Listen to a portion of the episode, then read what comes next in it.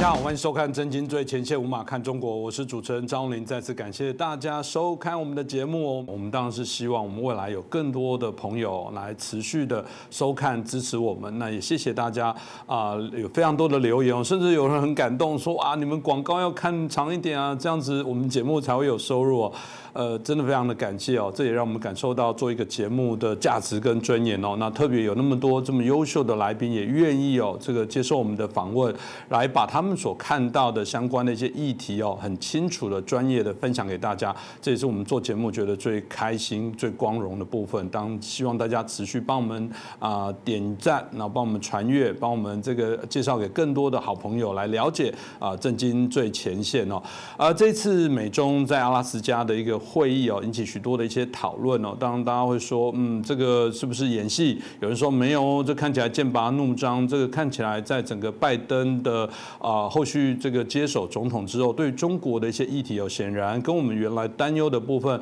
啊、是不大相同。但是是是否真的是我们啊、期待的部分是可以持续对于中国的这个压力，对中共的这些压力来加大？我想今天我们可以值得好好来讨论哦。那我们很开心邀请到我们啊、中国经济学家也是旅美学者，我们陈小龙博士，陈老师你好。你好，主持人好，各位观众朋友们，大家好。是陈老师，我们刚刚提到这个，当然啦，这次哦有很多花絮啊，这个包含中国的代表说，哼，我吃泡面，哇，这一一时引起大家就讨论说，哇，美国怎么这作为一个东道主冷落了这个中国，还是说这个东西呃是故意两方啊故意在强化，甚至是内宣？有人说中国当然要摆强硬啊，因为这不然怎么回去面对这个广大的中国民众对他们的这些要挟？包含中国内部民众对于这个美国认为说，你们怎么可以这个啊站在这么高的地方，然后头低下在指责中国？我觉得中间就产生了许多的一些啊纷争跟讨论哦。那一时之间，我想也不会这么快的落幕。所以当然请教老师啦，到底他们这次对话的内容，然后这次对话到底有什么样的一些目的？老师您怎么看呢？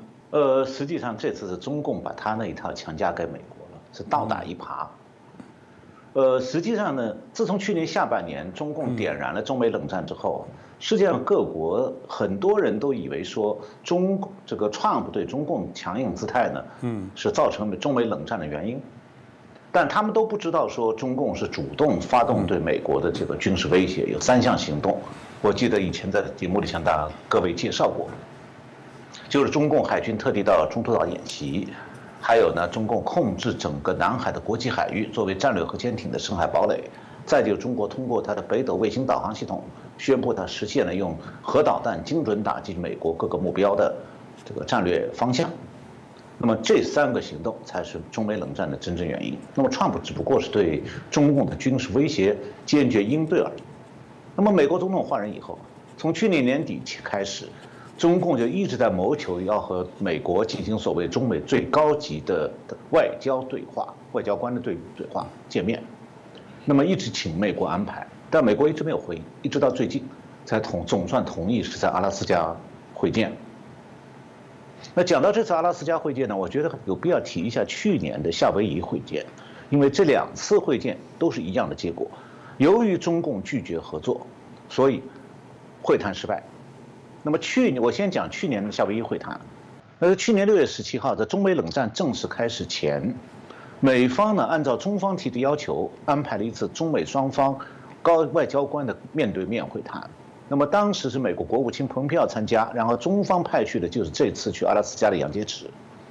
那么地点很奇怪，不是在宾馆里，是在夏威夷的军用机场 Hickam 这个空军基地，就当年日本袭击珍珠港炸过的那个机场。那么这次会谈的时候，美方是指出来说，中共的疫情对美国造和全世界造成重大伤害，还有呢，就中共在香港推行所谓国安法。当然，这个蓬佩奥当时也试图说服中共说，你应该和俄罗斯一样参加和美国的那个控制核武器的这个协定。结果呢，中共是断然拒绝。那中共就是口是心非的说哈，呃，我们合作双方是唯一的正确选择。但实际上，他指的合作是指中共要继续保留他那个为损损害美国经济利益的做法。那么至于美国说中国损害他的利益，杨洁篪是完全不认账的。那么这次阿拉伯会谈，呃，阿拉斯加会谈实际上是这个再次重复了上次夏威夷会谈的做法。那么上次会谈是在一年如夏的夏威夷，那这次呢变成了冰天现在还是冰天雪地的阿拉斯加，那这个地点好像有点暗示啊，就是说好像美中关系现在真的像这个阿拉斯加的冰天雪地，寒意深深。那么中方派来的还是杨洁篪，那美国换了个国务卿。那每次美中这次阿拉斯加对话呢，这个从中南海到中国大陆民间。从世界各国再到在美国的华人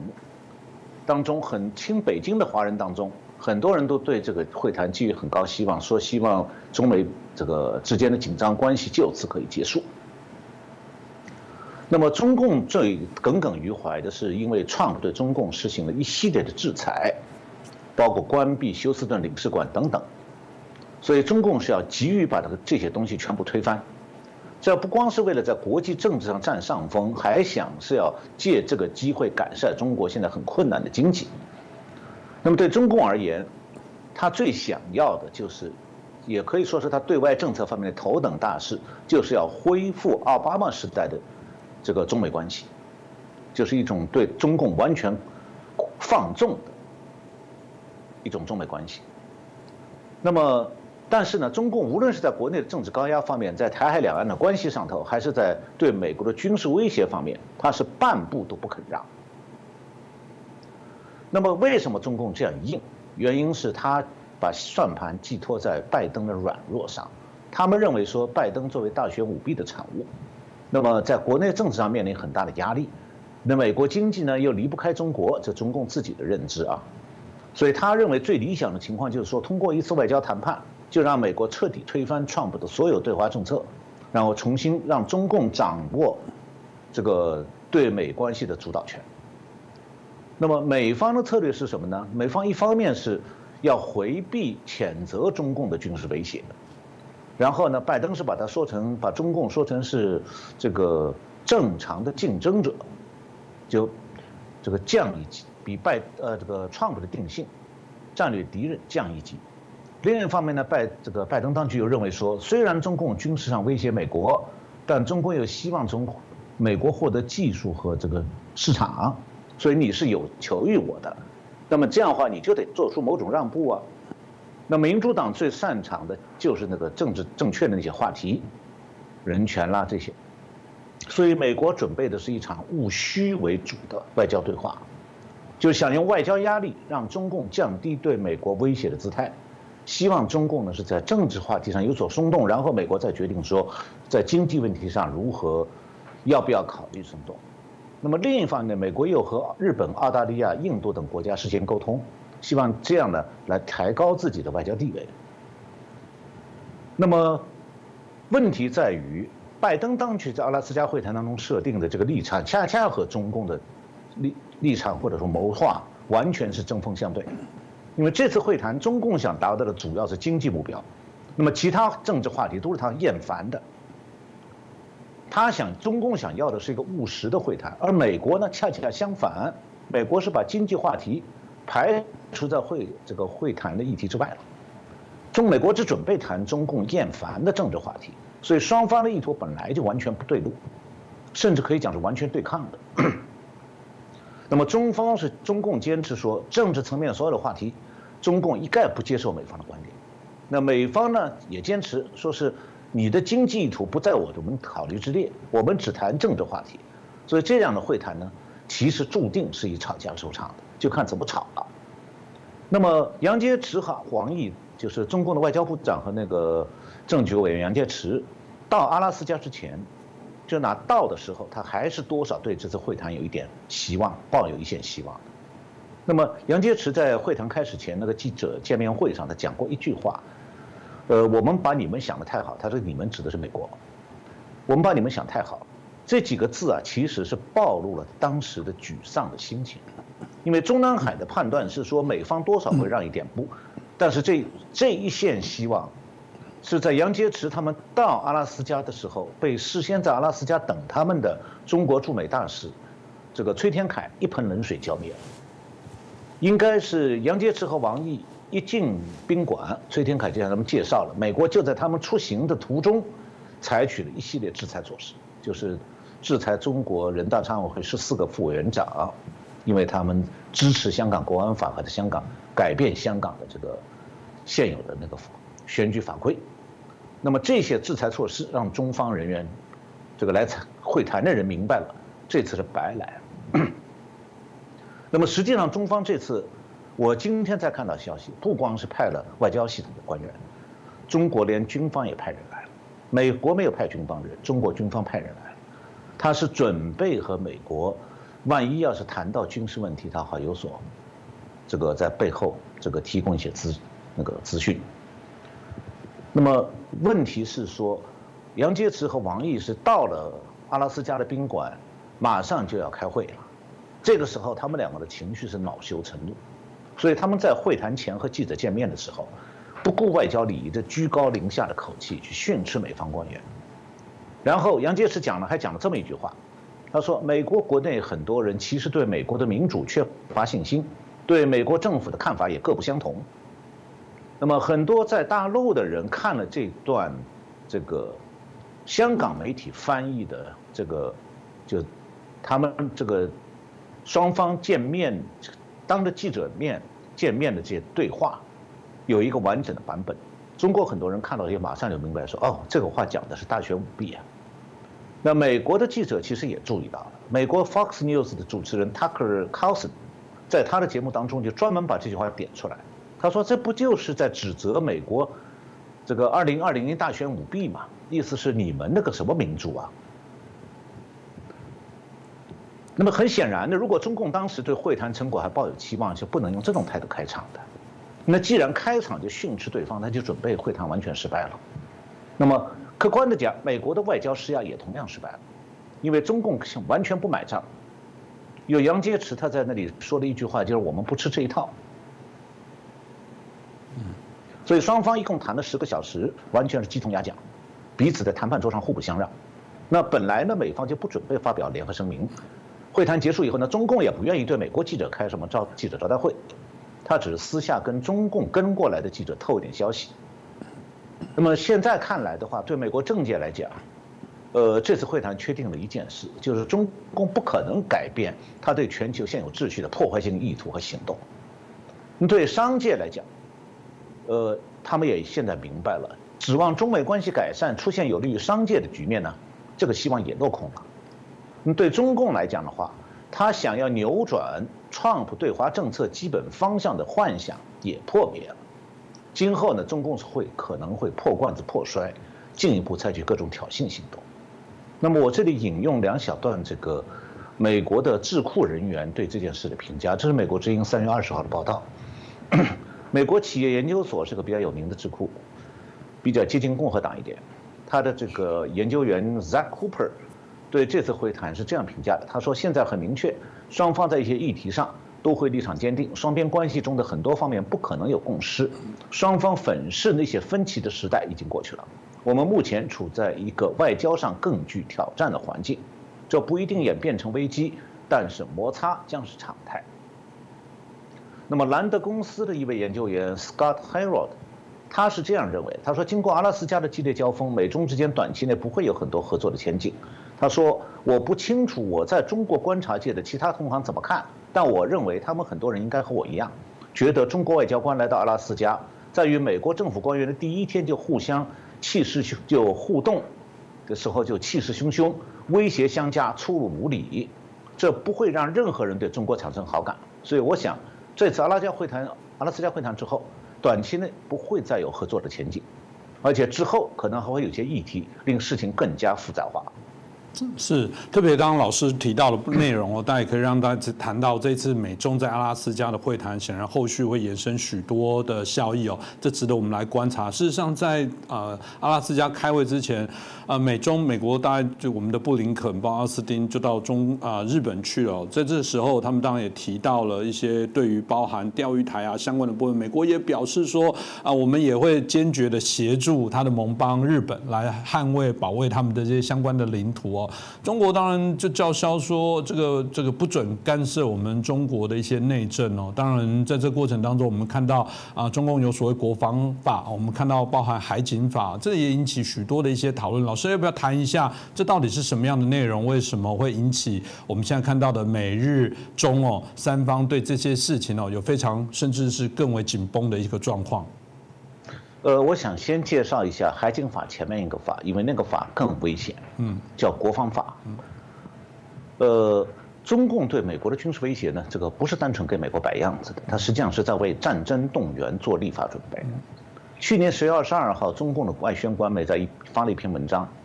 叫做《国际安全不稳定性突出，中国国国防法拟增开战条件》。这个报道讲呢。中共已经在去年十月就进入了国防法修改程序，准备在国防法当中扩大开战条件。那么，扩大到什么地方呢？就是说，他今后把经济需要列为开战动员的重要理由。那么，中共的全国人大常委会去年十月十三号就举行会议，审议了国务院和中央军委的这个国防法修改草案。新的国防法，就修改前的国防法是十二章七十条。这次改改了其中的五十条，增加六条，删掉三条，特别是明确讲，说国安全和发展利益遭受威胁时，要进行全国总动员或者局部动员。那么他到底想干什么？这是一个非常危险的信号，因为任何国家呢，如果在进行对外战争的时候啊，这个都需要在军队和民间实行战战争动员，这种通常包括几项，第一项是扩大兵员。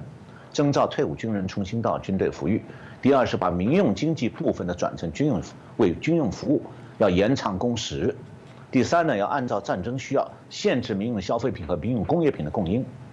那么这次中共修改国防法提到了全国总动员，它前面故意省略掉两个字，因为国防法涉及的总动员，前面实际上必定是战争总动员。所以修改国防法实行总动员，他讲的就是战争总动员。也就是说，他修改国防法就是为了在法律上做好实现战争总动员的这个法律准备。那么有人是说，中共发动战争从来也不需要什么立法机构来讨论，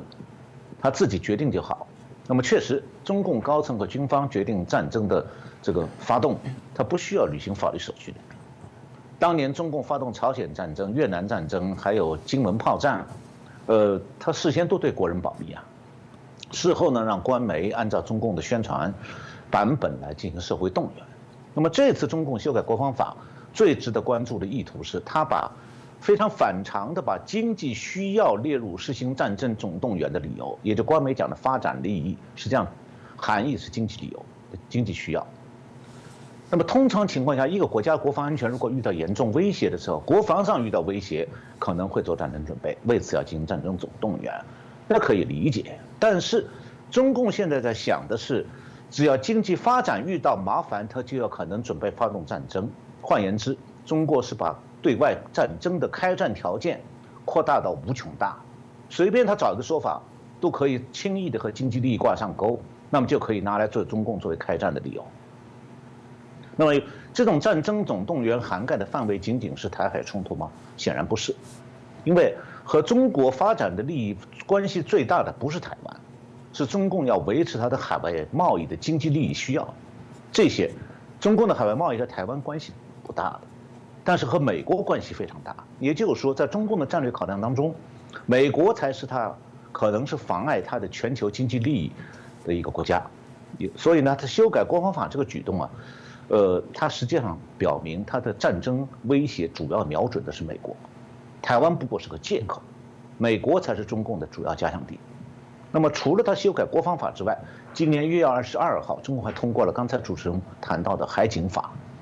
这海警法一公布，马上就引起了海上邻国的关注和抗议。比方讲，和中国有海上领土争端的日本和菲律宾，都针对这项法律提出抗议。美国也表示担忧。美国国务院发言人这个 Ned Price，二月十九号就表示过，说中国这个法海警法的条文，强烈暗示这部法律可能被用来恐吓海上中国的海上邻国。那么根据中国这个海警法，它的具体的说法，是说，当中国的权利在海上受到外国组织和个人的不法侵害或者面临不法侵害的紧迫危险的时候，中国海警机构有权使用武器。那么，中共准备把海警法的用到多大的海域，这是问题的关键。那么，去年十一月公布的中共那个海警法草案，当时他有一个说法，叫做在管辖海域内，可以海警机构有权使用武器。那么他当时是有具体的界定，说他的讲的管辖海域包括内海、领海、毗连区、专属经济区、大陆架以及他管辖的其他海域。那么在最终版本这个法律公开的时候，为了避免争议，就是国际争议，他只说海警法的适用范围是中国管管辖海域及上空，但他不具体的说何所指。故意保持一个适用范围的界定模糊，那么我这里借用第三方的一些看法来说明这个问题。就日本这个东京都的那个同志社大学有一位国际法教授叫板垣茂树，他认为啊，这部新法是明确的显示说，根据联合国海洋公约，中共本来对很多海域不能行使管辖权，更不能在这些海域执法。这个点我们在以前节目里谈过。那么，中共在南海上强占公海上的暗礁，然后造人工岛，就已经是违法行使了管辖权。那么，今后他会继续无视联合国海洋法公约，公然在他想控制的任何海域出动上万吨级的海警船来使用武力。所以，美国的前国务卿蓬佩奥曾经表示，中共在南海的领土主张完全不合法。中国也。就拒绝就这个问题进行让步呢？它产生的影响是巨大的。如此下去，中国在南海和越南和菲律宾的冲突似乎是无法避免的。而且中国还声称，可以在东海与日本存在争议的海域行使管辖权，这主要是钓鱼岛。那么蓬佩奥这个话点出了这个海警法的真实意图，就是他故意留下灰色地这个地带，制造一种不确定感，用来作为对邻国的恐吓手段。那么。我的理解是对台湾来说，这个海警法还有一个危险，就是他可能完全无视中华民国的领海管辖权，故意声称说台湾是他一个部分，然后把海警船就干脆派到台湾近海来威胁。那么很显然的，中共现在啊对东亚地区的和平局势摆出了越来越明显的威胁姿态，相关的国家都必须要保持高度的警惕了。是，我想老师刚刚提到的部分，也可以让我们看到，其实从呃内容来看，我想大家可能会认为这次美中谈判应该不会是一个好事哦，而且特别我们看到了这个中共的这些强硬哦，在整个美中之间的这些会谈的过程当中，那当然从民族主义的部分来讲，不会言它本质上不顾和平，然后不愿意用一个叫良善的一些方法，这个也还是非常的清楚哦，这大家会搞不懂，就是中共到底这个内心在想什么东西，因为这会得到。什么好处吗？他这种强硬的要去跟美国来对干的这样的一些方法，我我不确定最后会产生什么样的结果。老师你怎么看呢？呃，如果像主持人讲的这个问题非常有趣，如果按照常识啊，没有哪个国家的经济发展是在战争状态下能够做得更好的。嗯，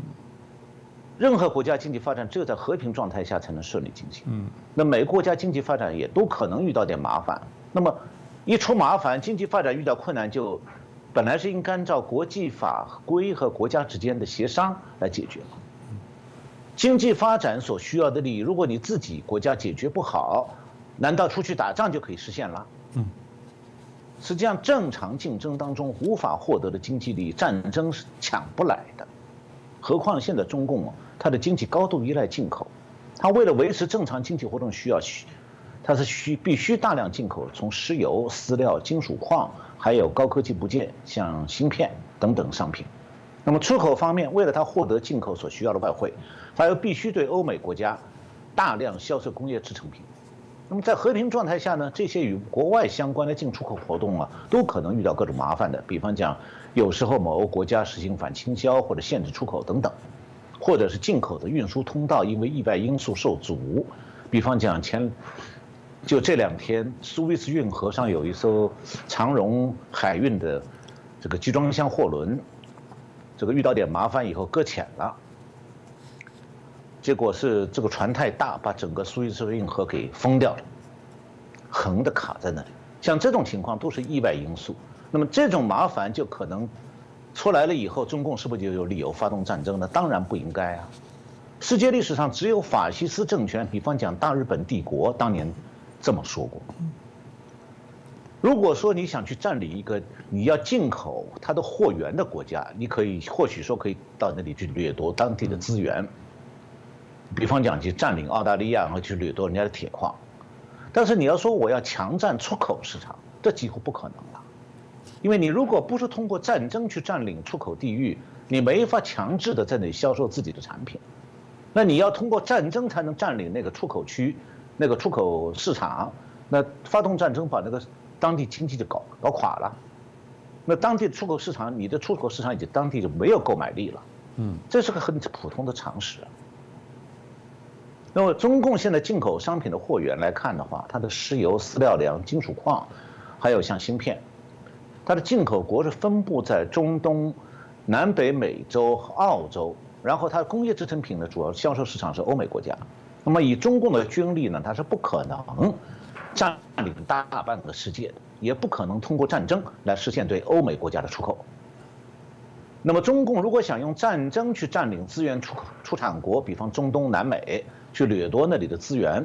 实际上也没有办法可能做到，因为中共如果真挑起这样的战争，那么上述进出口通路就会中断。那么。这样的话，中共开战前储备的战略物资消耗完以后，它经济垮掉了。那么，既然中共的经济经济利益实际上是不可能通过战争手段实现，为什么中共还要搞什么扩大开战条件，把经济需要列为开战动员的理由？我觉得它是这个不过是增加了一个推行战争准备战略的一个经济借口，同时也是借这个向美国展示军事威胁。那么这种思维貌似是违反常识的，这个不可理喻，但是这个背后是有中共不可告人的目目的的，因为中共的所谓崛经济上的崛起、技术上的所谓崛起，它是靠什么？它靠的是破坏国际规则和各国的法律才得以推动的。也就是说，比方讲，它大规模盗窃美国等国的知识产权和技术机密，也包括从台湾盗窃。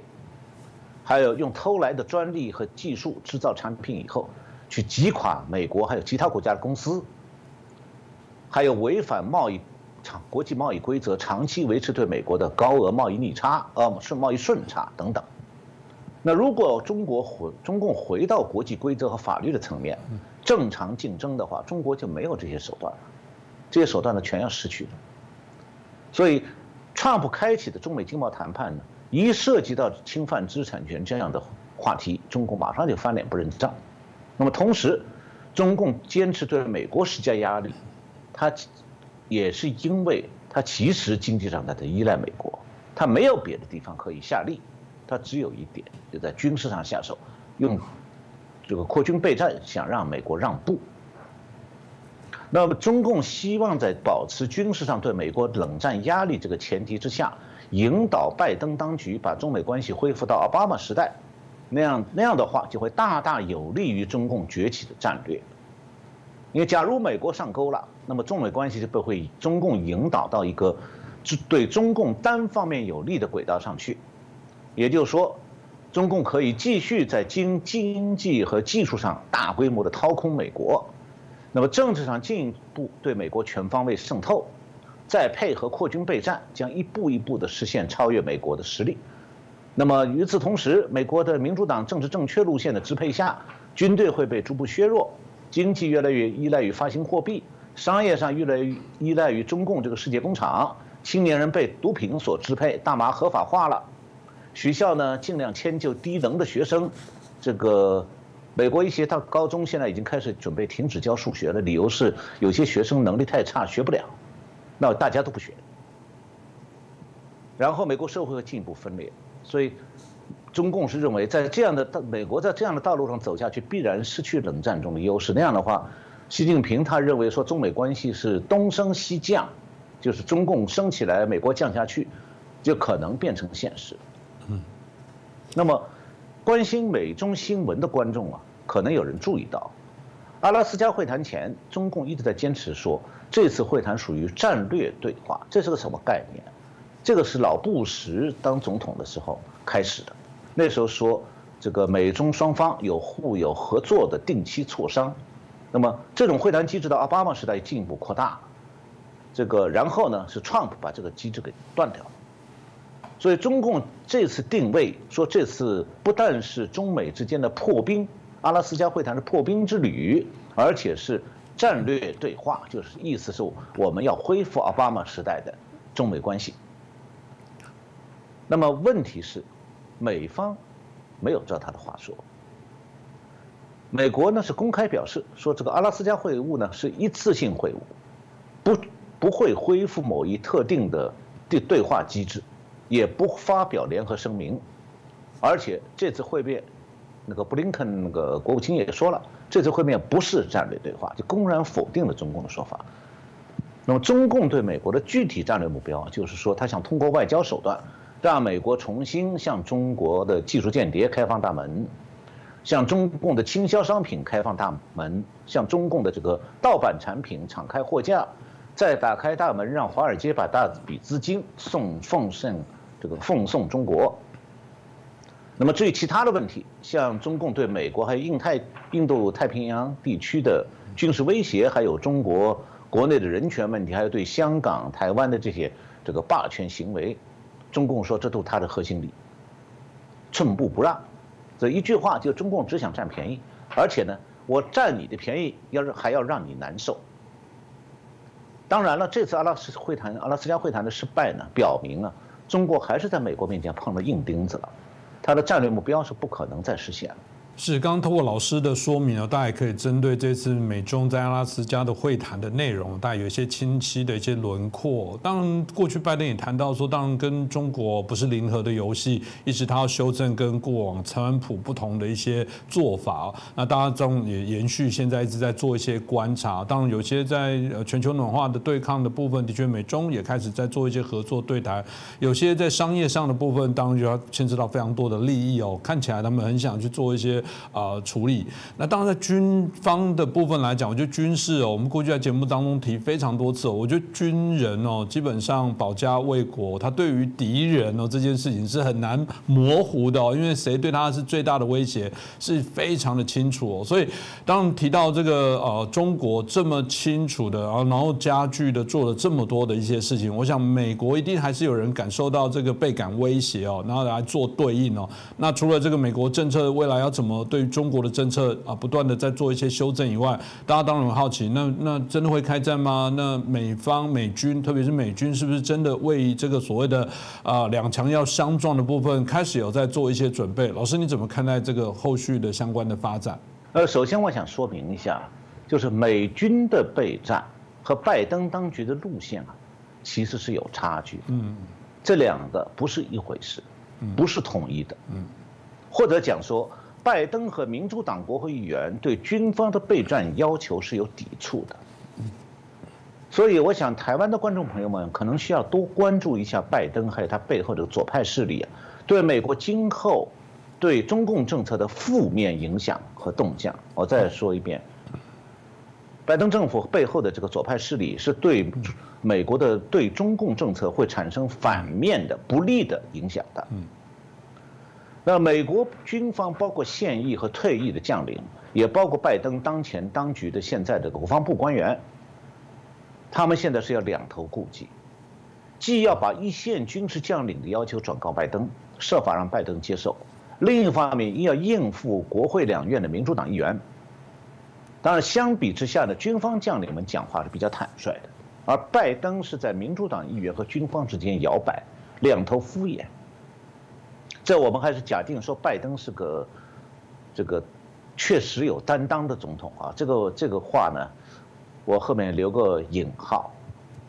大家呢做个思考题，慢慢想去。我今天不给答案。那美军究竟在考虑怎么样为对中国的战争做准备？我看到最近啊，美国大西洋理事会。一个智库叫大西洋理事会，它有一个出版物叫 Long Te Longer Telegram Telegram，就是简称是长的电报，这是一个出版物，它上面匿名刊登了一份八十六页的报告，走向美国的新对华战略，这英文是 Toward New American China Strategy。同时呢，这个在日本经济亚洲这个网站上，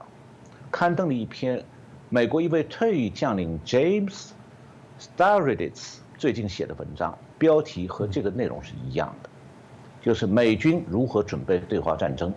，How the United Military is preparing for war with China。实际上，这位将军就是刚才讲那个长电报那个网站上刊登的那个八十六页报告。美国新的对华战略，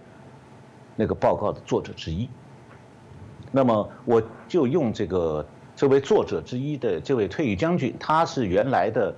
第十六任北大西洋公约组织，就是 NATO 的最高盟军司令。退役以后呢，曾经在马萨诸塞州的这个塔夫茨大学的法律外交学院担任过院长。那么他的文章短一些，所以我就来介绍他这个文章的大概的意思。其中有些内容跟台湾之间有关。比较有趣的是，他在这篇文章直接说的很坦率，说美军在东亚地区做出军事反应的底线，在军事上是确定了一系列红线的。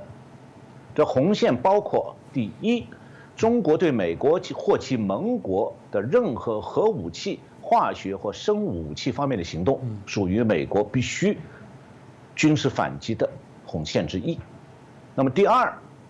中国对台湾或及其和台湾以及它的近海岛屿的军事攻击，包括对台湾公共基础设施和机构的经济封锁或重大网络攻击，也是红线之一，是第二个红线。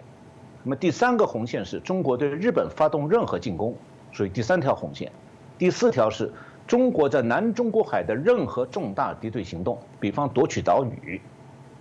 或者将岛屿军事化，还有针对南海周边国家部署部队，或者阻止美国和盟军海上航行的充分自由。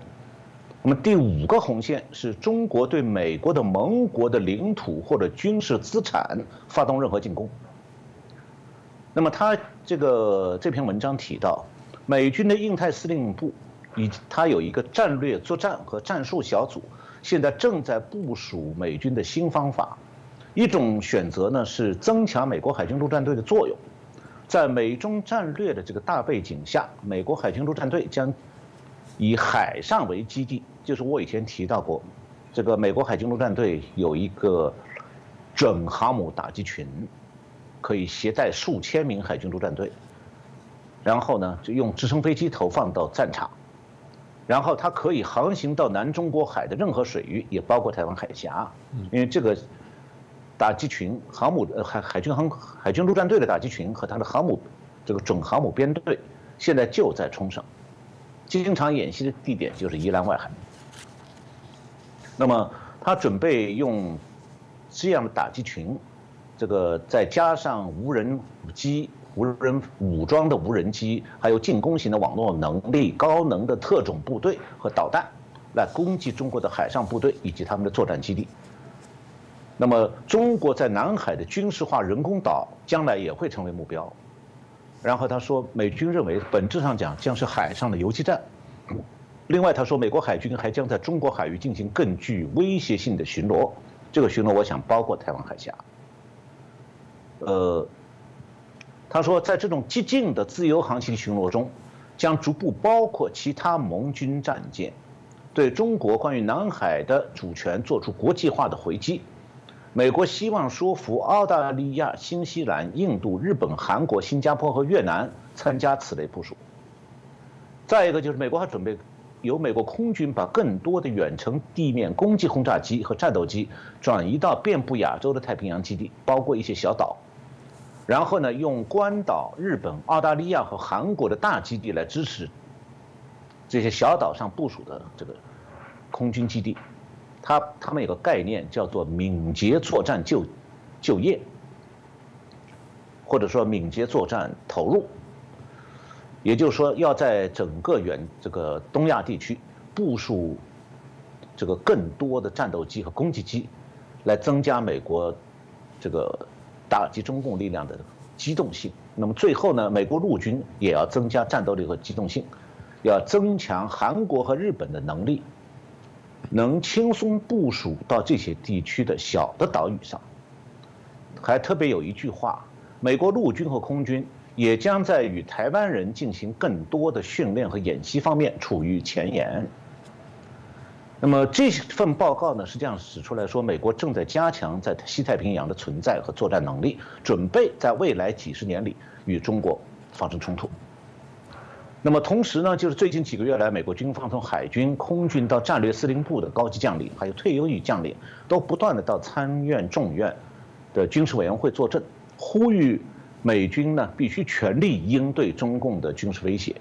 为此需要军这个为军队提供备战。所需要的军费开支，他们不约而同地指出呢，奥巴马时代美军对中共的防范程度非常低，并没有做好必要的国防准备，不但军备的装备陈旧，而且军费不足。那么这些问题我在以前节目里也谈过，这里我要谈一下的是另外一面，以前我们没有提到过，最近有新的资讯出来了。那拜登当局对将领们的这个强烈呼吁的反应是什么呢？相当消极。因为国防需要不在美国的国防需要不在政治正确派的认知范围内，那么现在拜登当局什么地方花钱大方呢？付钱巨额金钱给黑人，补偿所谓的历史包袱，说一个人要付几十万。另外，现在开放给非法移民，把国界打开，谁想来就来，来了就给钱。现在美国准备给几百万非法移民要送四十四亿美金的。经济刺激资助就是以疫情救助的名义，政府财联邦财政发支票。我们在美国的纳税人，领的还没他们这些外国的人，外国的小孩儿什么的，到美国来，说这个难听点就是来来骗饭吃的。结果拜登当局给他们的钱，给比给我们的钱，我们要多得多。另外就是拜登当局在增加外交开支，用外交开支为由，就是。去养活在很多非营利组织里头从事什么人权呐、环境啦、妇女权利、儿童权利的这种民主党支持者的这个团体，给他们更多的经费。这方面他也是坚决而大方的。但是在国防预算方面，拜登当局和参众两院军事委员会的民主党议员打算削减军费。呃，海军官网三月十号和三月十六号两次报道。拜登当局的第一个，就是他上任以后的第一个军事预算，准备把 Trump 确定过的上一个财政年度的军费缩减百分之二点五，降到七千零四十亿元，从七千二百多亿降到七千零四十。那么，由于削减军费预算，五角大楼现在不得不考虑压缩海军舰队的规模，这直接让美国落实对印太地区的安全承诺有军力不足的困难。那另外，三月三号。美国这个 Political 网站报道，美国美军的印太司令部司令戴维森，就是 Phil Davidson，他要求国防部长对国会施加压力，二零二二年为印太司令部批准五十亿美元预算，用来购买震慑中国的武器和导弹。他的请求呢，在美军高层是获得了支持的，但是众议院军事委员会主席，来自华盛顿西雅图，华盛顿州西雅图。市的这个当地选区的民主党议员叫 Adam Smith，他是这个军事委员会的主席，他反对，因为我们知道这个美国的这个制度是军事预算要众议院和参议院两个军事委员会通过，现在众议院众议院的军委会主这个议员民主党的议员就反对，他反对大规模增加军事开支，认为美军没有必要花这个钱。那么这个议员来自什么地方呢？他来自黑名贵和 Antifa 最活跃的选区。民主党让他来充当军事众议院军事委员会的主席，就是为了让他通过他来卡住军费预算。现在大家可以明白我讲的为什么美军的要求和美国行政当局、国会的反应中间是有距离的。也就是说，拜登当局其实并不想满足军方的要求。他还想削减军费，但是他要把钱拿到哪里去？大家，我刚才介绍，送给外国人。所以这个想法本身，我们可以讲是另外一种绥靖主义。这当然老师刚刚所提到的这些内容，我想都值得我们来好好关注哦。当然，我们看到这个有关在人权相关的一些议题，有些非常非常的重要，但他们在整个呃安排的比重、关注的内容或者是否一致哦。比方我们在谈到黑命贵，OK，每一个人的命都很贵。我们在节目也提到说，不止黑命贵，应该是命都贵。我们看到最近在牙医哦，在美国也受到一些相关一些攻击，其实这都是我们在谈到的，当两大强国在整个不理性的一些对抗里面。做不做出不对的一些政策，实际上受害的都是这些无辜的民众。我们当然都希望去避免哦。那特别我们看到这个在啊这个美中关系哦，现在看起来刀光剑影哦，在背后里面看起来这个暗啊波涛汹涌哦。这不只是如此，我们现在看起来包含啊中共嗯开始也在跟俄罗斯跟北韩在做一些串联，美国当然也跟北约跟欧洲相关的组织在做一些联系。显然这样的一些事情哦，跟你。我绝对都会有非常紧密的关联哦。那当然，我们也谢谢我们陈小龙博士哦这么清晰的一些分析哦。我想后续的一些议题我们会持续来关注，就希望大家锁定我们的节目哦。再次感谢我们陈小龙老师，谢谢主持人，谢谢各位观众朋友们，我们下次再见。